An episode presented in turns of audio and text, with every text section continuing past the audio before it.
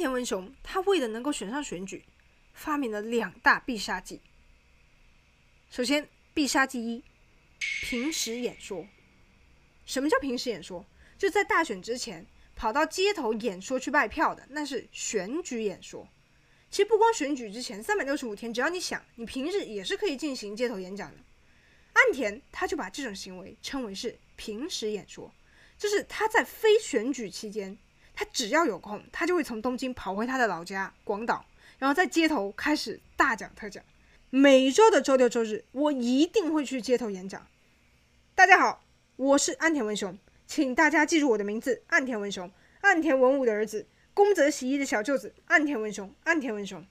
说起广岛，就是我岸田文雄；说起岸田文雄，就一定要想起来我是心系广岛的那个男人。经过选举车的那些路人呢，都一头雾水啊！哎，这么大夏天的选举就开始了？这离选举还差很远呢，这是在干嘛？啊！大家误会了，不是，不是，不是选举啊！我只是想要让你们记住我的名字，岸田文雄，广岛好男人就是我，我就是广岛好男人，岸田文雄，岸田文雄。一周工作五天，周末还要出门去演讲，而且东京跟广岛离的还不是一星半点的距离。我之前在听朝日新闻的 podcast，里面就有一个女记者，她之前是负责采访岸田文雄的，她对岸田文雄的这个评价，特别是关于他这个街头演讲不停在做的这个事情。光从这个女记者的声音声调，你就能听出来，她非常的不看好，非常的不喜欢，甚至有一点嗤之以鼻的感觉。就说她每次演讲的内容都差不多，来来回回车轱辘话一堆，一个礼拜前听的跟她一个礼拜后讲的几乎没有什么变化。但你想来，其实也是理所应当啊。你每个礼拜都在讲的话，你每个礼拜内容换，你岂不是要累死了？总之呢，岸田他的目的，他就是为了说选举我不落败，我为了能够让大家记住自己，给自己投票。他的重点就不是在宣传内容，而是为了让大家记住自己。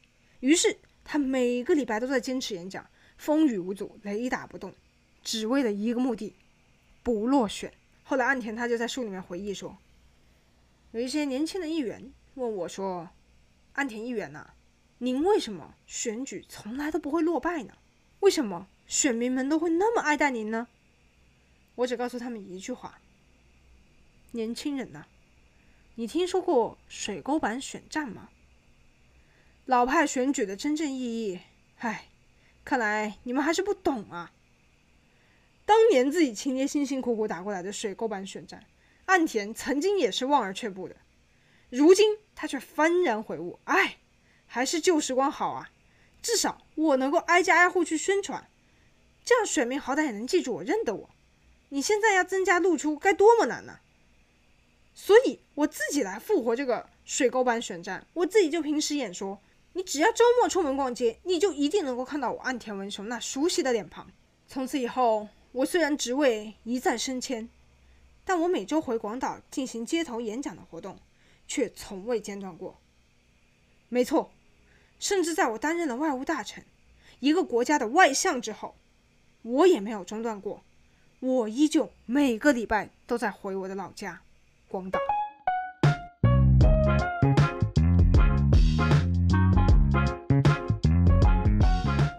真的是有够特立独行。你有听过哪个国家的外交官，他不是出访外国去接见外国访客，而是回到自己的老家去进行街头演讲的吗？而且他的内容还不翻新，老一套来回讲。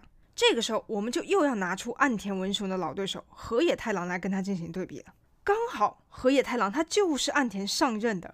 哎，前一任的外交官河野太郎，他对待外交的态度就跟岸田完全相反。河野太郎他就生气啊，他对待日本这个外交现状，他非常的不满。他当上了外务大臣以后，他就锐意改革啊，说日本的外交就是太把外交官限制在日本国内了。我们国家就是一大堆的纸上谈兵，你不跨出国门，你叫什么外交？你不出访外国的外交官，你叫什么外交官？你不去现场，你不去当地国家进行实地考察，你能外交出个什么鬼？你还让我去参加一些有的没的破国会，根本就没什么议题，也没什么好需要我们这些外务大臣去参与的讨论。你还非把我抓在那边去凑人头，哎，我就不去。我要去访问外国，我要去真正的外交，这才是外务大臣真正应该做的工作。哎，河野太郎他于是就三天两头的去国外进行外交访问。注意啊，这里说的三天两头，它不是一个概述，它是一个物理上的真的三天两头，平均每三天他就要出访外国一次。在他在任期间，他在外国出游访问的日子就有二百九十一天。河野太郎他有一个个人的公公示网站官网，官网上就有一个栏目叫做“用数字来看河野的外交业绩”，里面就列出来河野外务大臣在职期间他访问过多少国家，访问过国外的次数，吃过多少次饭，电话会议过多少回，他总共访问了一百二十三个国家，更新了日本外务大臣的记录，创下了历代外务大臣的访问数最高纪录。而且留下了很多国家都是日本外务大臣初次造访的这么一个记录，哎，与之形成鲜明对比的就是，当河野太郎在努力的往辽国啊、不丹、冰岛这些国家跑的时候，我们的岸田正在干嘛？我们的岸田正在风雨兼程的赶回他的老家广岛。不过我们笑归笑，还是要给岸田证明一下，当上外务大臣以后，岸田他在广岛演讲的次数是有减少的。因为入了阁了，他是安倍内阁的外务大臣了，已经是有名的人了，不再是小小的议员了，名气很大的。所以他在街头演讲的时候呢，就会有媒体记者凑上来，有相机对着他拍。相机来了呢，围观的群众自然就会多起来，人一聚起来呢，就会阻碍交通。哎，所以呢，我减少了我演讲的频率，我降低了我演讲的频率。你没有听错，它是减少，是降低，不是停止。当了外交官以后，我还是坚持回老家，我还是坚持做我的街头演讲。因为我绝对绝对不要再落选和失败，这几乎就已经可以说是岸田式的选举革命了。最爱回老家演讲的外交官，你仔细想一想，非常的合理啊。你不管是会晤了多少个外国政要，不管你在你的工作岗位上留下多少丰功伟绩，最后要给你投票的那个选区的选民们呢、他们不一定会去你的官网上看你用数字外交了多少个业绩，但是如果你今天就站在那个当地的百货商场面前，他们看到了就会记住你。而且四年以内就一定会重新选举一次，你需要做的就是这四年内保证你自己没有被你的老乡们忘记。对于当地的选民也是一样的。如果今天有一个议员，他都进了内阁了，当了外务大臣了，还是优先我们这些本地人，比起那些外国人更重视我们广岛人。哎，我当然爱他。你真的是一个本土爱很强的人呐，你是个大好人，我就是要投票给你。你要几票我就都给你，那肯定是这样的。那这就是我们岸田。被称之为选举之神的必杀技之一，平时演说。那么必杀技之二呢？必杀技之二是什么？后援会革命。作为日本独特的政治文化现象，政治家后援会是一个非常具有代表性的存在。它就跟现在偶像的后援会是一样的，粉丝团的概念。你粉丝团越多，粉丝基础越庞大的偶像，唱片啊、周边啊、演唱会、live 的门票什么的，也就卖得快、卖得多，是同样的一个道理。在后援会里的粉丝选民们，他就会出于自己对于候选人的人品和能力的信赖，固定的给他投票，就有点像美国大选的那种关键州啊、战场州、摇摆州那个概念是差不多的。所以呢，你后援会的规模越庞大，数量越多，选票就会聚的越多，你当选的可能性也就越大。那在日本的这个后援会历史当中，最为战功显赫的，那就要数田中角荣了。日本著名的庶民宰相田中角荣。他就是一个靠后援会从一个农民工子弟啊，摇身一变变成一国首脑的一个代表性人物。田中角荣呢，他有一个叫做月山会的后援会，岳山就是翻山越岭的那个越山，岳山会。岳山会整个从上到下组织的非常的严密，金字塔结构。而这个君临金字塔顶端的是谁？就是田中角荣。再往下就是当地的各种名流望族，各种各样的幕后大佬。大佬的下面又分支出各个业界的领头人，只要田中角荣发一句话，马上底下的各层关系网就动起来啊、马上又要选举了，今年也要拜托大家了。一个人联系下去，十个、一百个选民马上就聚起来，真正是做到一秒钟上签下达。好，那既然越山会那么棒，已经有了那么好的一个榜样，那我们就有样学样，大家都去成立一个金字塔式的后援会，不就好了吗？还需要有事没事去做什么街头演讲，挨家挨户去拜票扫街吗？时代在变，越山会你光听着就有点危险的感觉了，怎么就跟黑社会一样的那种灰色地带的组织的感觉？在二零二一年的今天，乐商会那样的组织几乎就是已经不可能再进行重现的了。首先，你要成立乐商会那样的组织，你要找到一个像田中角荣这样有着超凡个人魅力的人，已经是很难了。而且你要想象，像他当年那样，凭借自己的权力和财力，把房地产建设的生意通通搬到老家那边，把大把大把的资金通通送往老家那边，这几乎已经是不可能的了呀。而且政治献金啊、暗箱操作等等，现在要是谁敢做，发现了那就直接是下台。水能载舟，亦能覆舟嘛。比如说韩国瑜，他说他要在高雄开一个迪士尼，他能说到做到吗？他做不到。但是当年的田中角荣的话，他如果说我要在我的老家招商迪士尼过来，他就能做到。所以他这样的人才可以拥有只听命于他的超级金字塔后援会。好，那接下该怎么办呢？后援会如果不行的话，选票他就不稳啊。安田文雄他就想说，哎，反正我也不是那种有冲劲的、有超强个人魅力的领导者。你说让我动用我的势力搞出来一个几千人的粉丝团，哎，也是不大可能。再加上广岛，它跟当年田中角荣那个选区又有点不大一样。当年田中角荣他的那个选区新潟啊，是一个临海工业区，很乡下的地方。那广岛呢，它是一个城市化程度比较高的一个比较发达的一个城市，所以它也不像乡下那样那么有地方凝结力。大都市的人嘛，都各过各的，人口就很分散。你要想要拉票的话，就更加困难了。诶，这一下岸田灵光一闪啊，分散，人口分散。分散不集中，分散不集中，我知道了，那我就做一个分散型的后援会不就好了吗？你不用几千个人一定要聚在同一个组织、同一个金字塔里，我可以做出很多个金字塔，然后拼成一个哎金字塔群、金字塔群的后援会，人你也不用多，有个二十个人左右，哎，就是我岸田文雄的后援会，只要有个二十人，我岸田文雄就去跟他们会合。岸田文雄的后援会，它遍布全国各地。广岛、东京、冲绳、爱知县、福井县、静冈县、兵库县、熊本县等等等等，他们的后援会还有自己的季刊，叫做“翔，飞翔的翔，翔就记录着他们后援会各种活动，还有岸田文雄的各种政治活动之类的。这就可以说跟田中角荣那种一个人对着几千人的上情下达的模式完全不同。二十个人，他就是一个后援会。那你想，有后援会就得有后援会会长，一堆后援会的会长，你走到街上，哎，有个老奶奶冲出来握住岸田的手。岸田议员呐，我很支持您的。我们经常一起喝茶的老姐妹们也很支持您的。我可以帮你拉到二十个票。哎，那好，奶奶，你现在就是我岸田文雄的后援会的会长了。哎，我一个老人也可以当大议员的后援会会长。你再走过去一点点，哎，镇上的那种生产螺丝的工厂，我们整个工厂十几个员工全部都可以支持您，岸田议员。哎，那好，那好，厂长先生，你现在也是我后援会的会长一员了。我一个工厂的厂长也可以做后援会的会长，你你都可以，都可以。小规模的后援会，我建立十个、二十个、三十个，积少成多，几千人的后援会马上就形成了。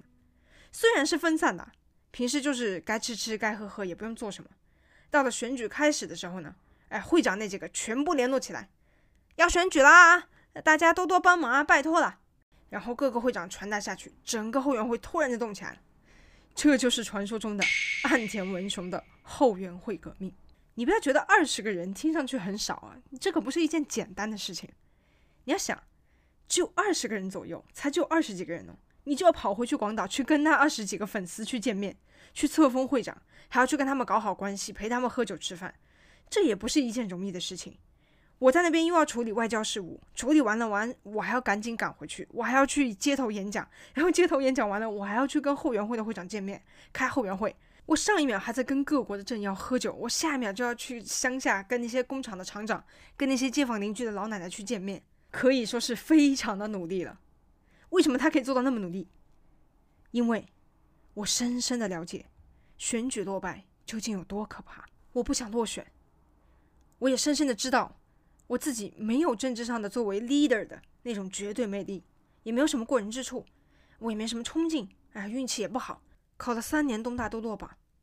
但是没关系，二十个人一组，我们就算再弱也能赢。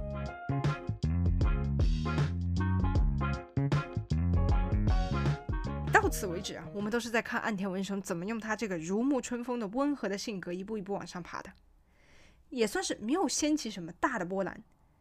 终于到了这本书的最后一章，开始不太平了。标题就是“奋斗的红池会”。红池会，宏伟的宏，池水的池，红池会，就开始要讲到日本内部的政治话题了。可能大部分人就会表示比较陌生，但是不用担心，你完全不用记住什么红池会，你也不用去记住日本的什么政治势力的角力。整个故事结构非常的简单，就跟当年的李世民的玄武门之变是一样的，一个上演在二十一世纪的皇位之争。非常的抓马。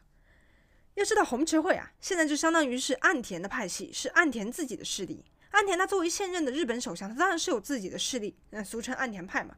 这个洪池会就是岸田派的前身，而岸田他加入洪池会的契机啊，其实就是当年他拜托自己的姑父，当时的时任首相宫泽喜一给自己站台演讲那个事情。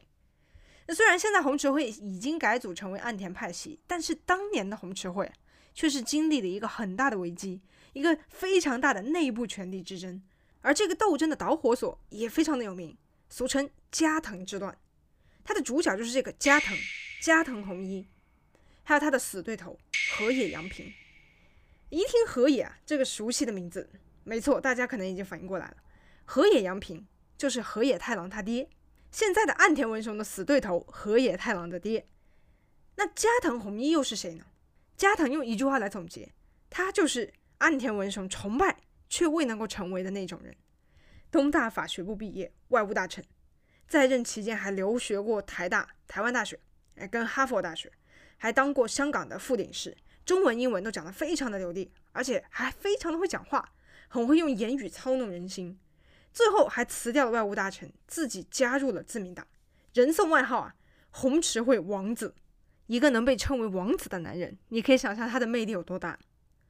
可是俗话说，人外有人，加藤弘一他也有他的对头。那就是河野洋平，人送外号“自民党王子”。洪池会他首先是自民党当中的一个派系，那么也就是说，自民党他肯定比洪池会要大，自民党王子也就要比红池会王子大。诶，那是不是河野洋平大于加藤弘一这个关系就自然成立了呢？No no no no no，就在红池会要选会长、要选老大的时候，自民党王子河野他就输给了红池会王子加藤，加藤当上了会长。那当然，自民党王子河野他就坐不住了呀。河野洋平他不服气呀，他就跳出来自己整合势力，搞出来了一个河野派系。而这个河野派系逐渐壮大，就成了现在他儿子河野太郎所属的那个派系麻生派。OK，讲了很多复杂的关系网，但是你不用记，你就听了就忘就可以了。总而言之，就是呢，现任首相的岸田文雄，他的对头河野太郎，他们两者之间的关系的对立啊。是在二十年前，父辈之间的恩怨就已经埋下的种子，已经埋下了一颗定时炸弹。岸田所加入的红池会的头头加藤弘一，跟河野所属的河野派，他们的两个王子，早在二十年前就已经真的是头破血流。而这场持续了二十年的斗争，二十年后再次上演，结局却跟二十年前的结局截然不同。二十年前是加藤惨败，而二十年后是岸田大获全胜。逆袭成功。当年加藤弘一他当选了红池会的会长头头以后呢，他就想要趁热打铁，接着再往上爬一步。哎，心想我是不是直接就可以竞选下一任的自民党总裁了呢？直接就当这个国家的首相就好了。于是加藤他就瞄准了国家首相的位置。而当时的一九九九年，跟他一起竞争的对手是谁？是人送外号“平成大叔”的小渊惠三。当年举着牌子发布“平成”这个年号的就是他，小渊惠三。当时大家都很不看好加藤，想说你现在就出马去选举总裁，是不是有点为时尚早？那个时候的政治势力还都在小渊惠三他们那边。小渊惠三他们那边是什么样的势力呢？就都是庶民平民子弟通过奋斗爬上来的，田中角荣作风的那种革命派的，靠的都是钱钱钱权权权这些最有力的武器。所谓的就是武家，有兵力有实权的人。而加藤这边都是什么样的人呢？都是高学历出身的精英，书读的是很多的，人称公家贵族，权贵出身好有地位，但是呢就没什么实力，没什么势力，秀才遇到兵的一个局面。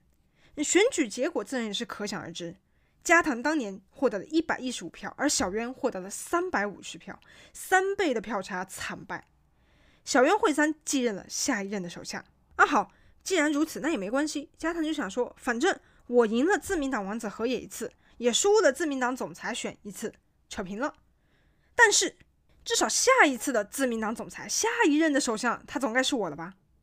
的确，加藤他这个也不是妄想，因为他当时的确人气也是确实非常高的，大家也都很看好他的，觉得哎，下一任应该就是他，没得跑了。相当于就是太子储君这个位置已经落到了加藤的头上，储君之选，你只要熬到上一任的首相平平安安退位就好了。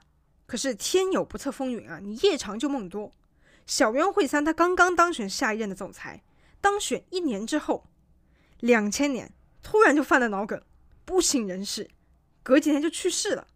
哎，这下该怎么办？国不可一日无君呐、但是首相他现在根本就没有办法站起来讲话，他他醒都醒不过来，继位诏书什么的也根本没有准备。于是自民党的五个重要议员就聚在了一起，开了一个密室会议。怎么办？首相没了，这个首相位置也不能空悬着，该怎么办？哎，没办法，干事长你先顶上。当时的干事长是谁呢？就是森喜朗，就是二零二一年年初的时候，因为歧视女性的问题发言被卸任了奥运会的组委会会长的那个森喜朗。哎，就这么屌，因为没时间再进行一次选举，五个人聚在一起开了个会，然后就从这开会的五个人当中选了一个人去做下一任的首相。哎，就你了，森喜朗，去吧。然后假传圣旨。说躺在医院的小渊惠三，他就鼠疫森喜朗继任这个首相。于是昨天还是小渊惠三内阁，几天之后突然就改朝换代，森喜朗内阁就成立了。自民党内部自己都坐不住了，你这个不会是暗箱操作吧？居然不是选举产生的党总裁，而是党内巨头秘密协商决定的。你不光是民众反感，你名不正言不顺，党内内部的人都看不下去了。这当中最生气的还要数谁？当然就是瞄准了这个位置好久好久好久的太子加藤弘一。我靠，你半路杀出来一个森喜朗，算怎么回事？怎么想下一任总裁都是我的吧？我已经排队排了很久了。小渊惠三之后就是我加藤弘一的说啊。于是就在这种党内外都表示非常怀疑的情况下所成立起来的森喜朗内阁呢，它的正当性可以说是备受质疑。刚好森喜朗先生他有一个很擅长的领域。那就是他很爱失言，他很爱讲错话。他年初的时候不是因为歧视女性的发言，他就说因为有女人参加会议，所以会议才会那么拖沓。女人废话就是很多，这种还算是小 case 的失言了。当年的森喜朗他失言的 level 更高。他说的什么？他说日本他就是天皇统治的神国，政教没有必要分离，我们军国主义就是要复苏。对选举不关心的选民，你们就躺着睡大觉就好了。就这种各种让人不安的失言。所以呢，在野党就对森喜朗内阁发出了内阁不信任决议案，要求森喜朗下台，内阁解散。加藤弘一一看说：“好啊，哎，正合我意啊，就是你了，我也来参加一下这个倒阁活动，我把你拉下马，我不就上去了吗？所以叫做加藤之乱。你这就是典型的谋反呐，你这是叛乱呐。”你为了当上自民党的总裁，你去参加了非自民党的在野党的倒戈活动，你把继任的总裁森喜朗拉下来，我自己再回去当自民党的总裁，这就相当于是什么？我为了当上皇帝，我先通敌叛国了一次，就是这个概念。加藤之乱的结局自然也是可想而知，你谋反，你叛变，肯定要被镇压。于是加藤弘一惨败再一次。那是谁成功镇压了加藤之乱呢？成功镇压加藤之乱的这个关键人物是谁呢？那就是我们耳熟能详的小泉纯一郎啊！终于出来一个大家能够熟悉的名字了。小泉纯一郎，其实小泉纯一郎跟加藤弘一本来就是伙伴，是革命友谊，关系好到加藤弘一、小泉纯一郎再加上另外一个山崎拓，他们三个人人称 YKK 三人组，三个人的名字首字母组成了一个铁三角，曾经的好朋友，但是毕竟立场有所不同。小泉纯一郎，他跟森喜朗是一派的。那既然现在我这边的人当上了临时首相，是我们这边的大好时机。那好兄弟，对不起了，就从你开始，我要瓦解你们倒阁的势力，我要维护我们森喜朗内阁。于是，小泉纯一郎就从加藤弘一，从熟人开始下手，把他还有那些想要森喜朗下台的在野党势力逐一击破。突然一下子讲了那么一大堆日本内部的党争，讲了那么多听都没说过的日本人的名字，所以我们今天的主角，日本首相第一百代目岸田文雄，他去哪里了呢？终于的终于，我们的主角岸田文雄他要杀回来了，其实非常的戏剧性啊！当时岸田那个时候他紧紧追随的就是加藤弘一，就是那个通敌叛国的加藤弘一，你还记得吗？我们岸田文雄最大的本领是什么？他最会做的事情就是背靠大树好乘凉，谁风头最劲我就跟着谁，这就是我们的岸田文雄。当时加藤人气最高，又是太子，加藤又是自己的姐姐的丈夫的哥哥，哎，是姑父宫泽喜一那边的人，自然我是要跟着加藤一边跑的。当然，另一方面，我们的岸田还有一个什么特质？你不要忘了，他最怕的是什么？选举失败。他看着小泉纯一郎一步一步的正在瓦解着加藤的势力，他就慌啊！哎，加藤桑怎么办呢、我们这边的人越来越少了，办公室都快空了，你怎么办？你快点想想办法呀！还能怎么办呀？只能背水一战了呀！我们没有退路了呀！几乎就是一个命数已尽的叛军的状况了。那到底人少到一个什么份上呢？少到加上岸田，只有四个人还留着。回头一看，哎，我们现在就四个人了，彻底被敌军瓦解了。加藤的势力为什么会衰弱的那么快？他有一个非常重要的原因，就是党内部其实有很多人已经开始看不惯他的行为了，就觉得他太过于自命不凡，太过于肆意妄为了。他就加藤当时他就说，他要刷新党的哎组织的内部。要给组织吹进新的空气，他就把办公楼整个搬到了国会附近。你搬那么好的地段，他房租高啊，谁受得了？而且他还大换血，很多元老级的工作人员就被换掉了，做的实在就是有点太过头了，就引发了党内部很多的不满。那现在好了，只剩下四个人还在垂死挣扎，岸田他就跟热锅上的蚂蚁一样，哎呀呀呀，这下怎么办呀？就剩我们四个了。好，四个就四个，就算注定要失败，我们也要坚持到最后。然后呢？岸田就写下了投名状，还按了血指印，真的按了血指印啊！誓师大会，四十度的马丁尼一口闷，我们要誓死追随加藤议员。好，终于到了命运的投票当天，投名状也写了，誓师酒也喝了，但是呢，注定的败局他是不可能再逆转的，他就是败局。加藤弘一他自己心里面也清楚，于是呢，就在临行之前，加藤弘一跟岸田还有他们其他两个人说。你们两个就不要跟着来了，我跟山崎两个人一起去就好了。反正这场叛变是我先发起的，责任我来承担。留得青山在，不怕没柴烧。你们还是先明哲保身吧。我是已经没有什么翻身的机会了，但至少你们可以保全自己，留得青山在啊。当时已经是诶电视媒体非常发达的一个年代了。所以他们临行前的这场聚会呢，整个电视台都有跟拍下来，非常的抓马。加藤他就慷慨陈词啊，我独自承担，我一个人前去投票，你们通通留下来。转身就要往那个投票会场那边离去。这个时候，四个人当中就有一个人突然按住加藤的肩膀，激动的喊起来：“加藤议员，你是我们的主帅啊！”我们怎么能够让主帅一个人去冲锋陷阵呢？加藤议员，如果你要上阵的话，我们几个也一定会追随前往的。拼命的就阻拦加藤的脚步啊！有兴趣的可以去找这个片段来看，几乎就是电视剧。其他的人呢，听到以后也非常激动的，猛烈的就点头：“是啊，是啊，我们生死相随。”一边大喊一边就拼命阻拦。加藤就甩开大家的手，拉开大门，留下一句话：“我去了。”这个时候，我们的岸田文雄他在干什么？我默默地注视着加藤议员离开的背影，什么都没做，什么都没做。投名状呢？马丁尼呢？你都去哪里了？没错，我什么都没做，我强压住心中的悲哀，看着加藤议员离开的背影，我什么都没说。岸田可以说非常沉得住气了，酒呢是要喝的。但是，既然知道必败无疑了，我就不跟着去做一些无谓的牺牲了。一位非常冷静的政治家岸田文雄，而作为乱党残余，岸田的结局又是怎么样的呢？俗话都说斩草要除根，你怎么可能还把叛军留下来呢？但是令人不可思议的就是，他们真的没有受到任何的牵连。加藤弘一一个人扛起了所有的责任，离开了红池会，离开了自民党，而他们，而岸田没有受到任何的处罚跟冷遇。这时候，岸田的好亲戚姑父哎，宫泽喜一又来雪中送炭。岸田啊，你就回来吧，回到红池会来吧，我们都不怪你的。哎，好，我这就回去。于是，我又重新回到了红池会，回去了。岸田文雄真的回去了，我真的忍不住又要再问一次：你喝的马丁尼，你签的投名状都去哪里了？要知道，以上内容啊，都是岸田他自己写在书里的，堂堂正正、毫不避讳的写在书里的。有兴趣的可以去看一下。而且加藤这段他其实还有第二部。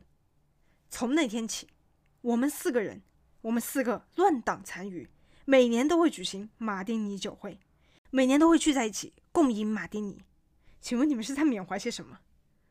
时光荏苒，十年后，加藤议员也加入到了我们的马丁尼酒会当中。那一天，我虽然有满肚子的话想要讲，想要问，但千言万语最终都随着那烈酒马丁尼被我一饮而尽了。我觉得比起岸田，比起岸田那四个人，加藤可能有更多的话想要跟你们讲，想要问你们吧。但是总而言之呢，就这样，加藤这段的帷幕呢，就算是落下了。我们话分两头讲。毕竟呢，岸田他是平安的回到了红池会，而且还当上了森喜朗内阁里面的建设政务次官。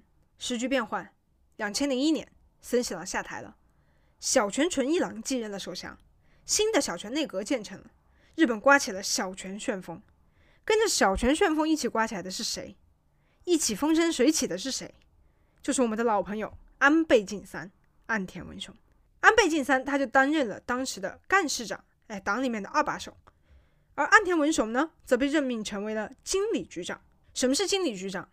日文里的经理，他不是我们中文里面的总经理那个经理他，是管账的，就相当于是会计的一个职务。刚好跟安倍晋三就配成一对。干事长负责干什么？负责花钱，主要呢就是辅佐党总裁执行党务，人事任免权、财政的指挥权也都在干事长那边。而经理局长呢，也就是会计局长。他主要是负责确保这个裁员的，是负责赚钱的，赚那个干事长要花的那笔钱，管理钱的这么一个职务。哎，大家就看到了岸田文雄他真正的潜藏技能是什么？那就是不招人讨厌，很会跟人沟通和交涉，嘴巴很甜。让岸田去收钱，找人去抖内，这完全就是他的天职。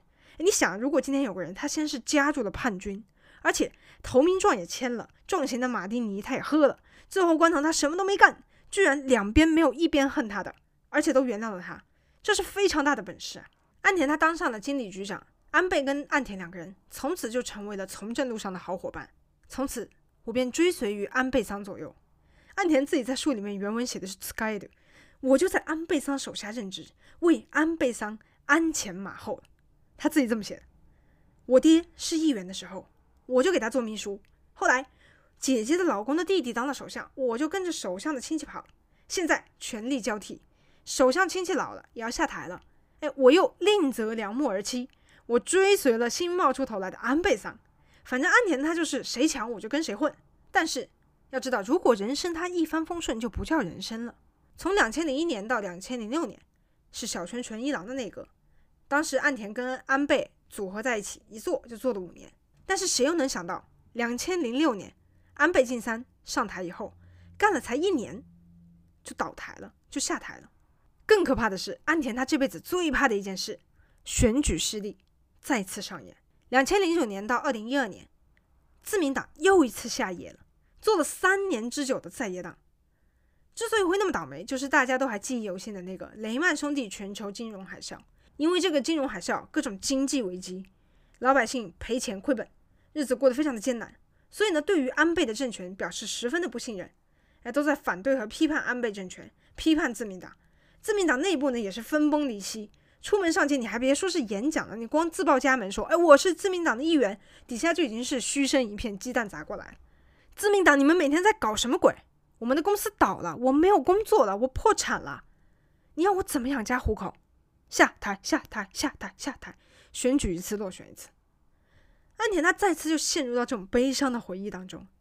遥想当年，我还是父亲岸田文武的儿子的时候，我刚刚接手了我亲爹的势力的时候，我所经历的那一段自民党下野的那段惨淡的时光，我的努力它不是白费的。我不是每个礼拜都雷打不动的在广岛演讲吗？我不是后援会遍布日本全岛吗？养兵千日，用兵一时啊，是时候出动了，我的后援会会长们。于是岸田他想起来他自己那个以二十人为单位的后援会，马上这么一呼集合，大家全部都聚了起来。最爱广岛的我们的岸田文雄，不管多忙都常回家看看的我们的岸田文雄，不挺他我们挺谁？于是就在自民党他上一个倒一个的情况下，岸田他居然当选了众议院的议员。要知道在广岛选区当选的自民党的候选人只有岸田这唯一一个人，就这么屌。大家都吓了一跳，我靠！岸田当选了，又靠爹又靠亲戚，喝的马丁尼还会临阵脱逃，除了人缘好以外，我想不到优点的那个岸田，他居然在自民党全员低迷的这个时期，还有本事当选了。从此，岸田人送外号“选举大神岸田”。所以你知道为什么年轻议员纷纷向他请教，希望能够得到选举大神的钦点吗？就在于此。从此，岸田绝境逢生，再次扶摇直上。又有什么契机到的岸田这边呢？他当时所属的那个红池会要换人当老大了，上一任的会长啊就过来，哎，语重心长的拍着岸田的肩膀说：“岸田君，就靠你了，我们红池会就交给你了，选举大神。”于是乎，岸田他就先是突出重围当选了议员，然后又继承了自民党最元老级的名门派系红池会的会长职务，继承了当年那个加藤弘一发动政变都没能夺来的那个红池会，就相当于太子熬了四十年发动了政变，然后惨败，最不被看好的、最没有可能继承的那个哎某个皇帝的远亲，他熬到了最后，顺利继承了大位，会长禅让，岸田荣登大宝之后。岸田就开启了他的回归执政党的逆袭，契机就是二零一一年的三一一东日本大地震，九级的大地震，四十米的海啸，受灾民众之多，范围之广，于是风水轮流转，这回轮到当时的执政党被每天指着鼻子骂。这时候安倍晋三他又王者归来了，安倍第二次内阁成立，开始接手这个烂摊子，岸田他马上就跳出来说：“安倍桑，我等你太久了，我是作为会计局长。”追随了你五年之久的岸田，而且我现在更加是无人生还的选举战中唯一一个获胜的选举大神呐！而且我还接手了自民党最大的派阀红池会会长的职位。我们现在就继续手牵手共创美好未来吧，强强联合，让我再一次追随您的左右。于是顺利的，岸田他就就任了外务大臣，外相职位 get。从此，日本历史上多了一个优先回老家看望父老乡亲、积极进行街头演讲的七一外相。而且，岸田这个外相，他一当就当了又要快五年，五年零八个月，成为了战后啊日本战后在任期间最长的外相。千言万语汇成一句话：感恩，感谢安倍桑，并且之后他还兼任了防卫大臣，搞国防，每天对着北韩的那个导弹想办法，成为了首位同时兼任外相跟国防大臣的官僚。感恩。感谢安倍桑，这一切的一切，与其说是岸田文雄回归在野党的逆袭，不如说是哎安倍晋三重夺首相之位的逆袭。岸田他在良禽择木而栖这方面真的很厉害，抓住了安倍这棵大树，完成了逆袭。不过我们还是要为岸田证明啊，故事的开头虽然是这样的，但是后续的剧情就完全是岸田自己的本事了。作为外相，除了回广岛老家，他还做了什么呢？他直接把七国集团 G 七的外长。甚至当时的美国总统奥巴马直接带回了他老家广岛，作为外相的业绩可以说是非常浓墨重彩的一笔了。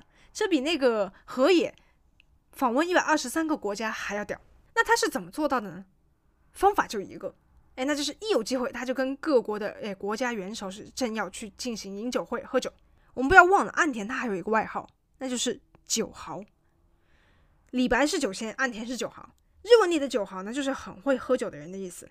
要知道，别人在大学去留学，去帮议员当什么秘书啊，努力学习，努力去体验的时候，我们的岸田在干嘛？他在喝酒，在学校周边跟最好的朋友们喝酒。酒他不是白喝的。岸田他有个非常有名的酒豪軼事啊，就在一九九七年的时候，岸田他就跟随当时还是自民党青年局长的安倍晋三去访问了台湾。但是当时出访的众议员呢，几乎人人都是不太会喝酒。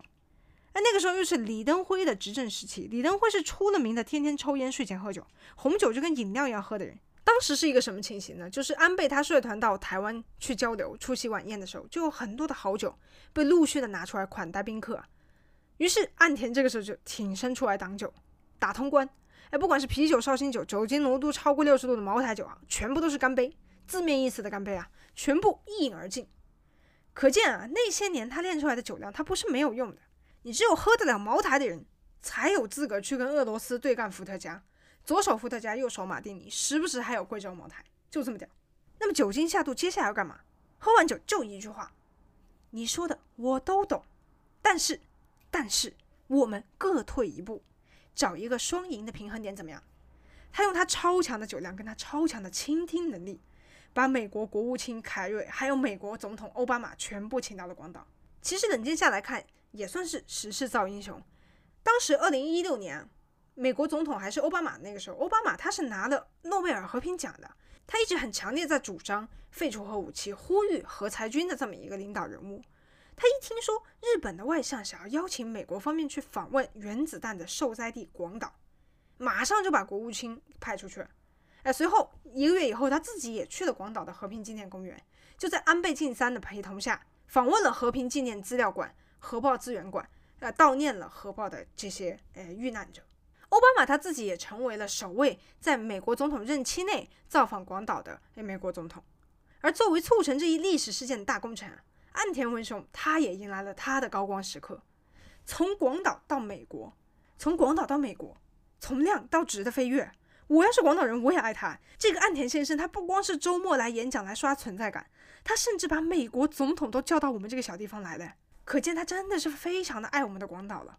我们也同样爱戴这样一个乡土爱很浓的岸田议员。那么这下好，美国总统也叫来了，作为外交官也算是丰功伟绩了，可以平步青云了吧？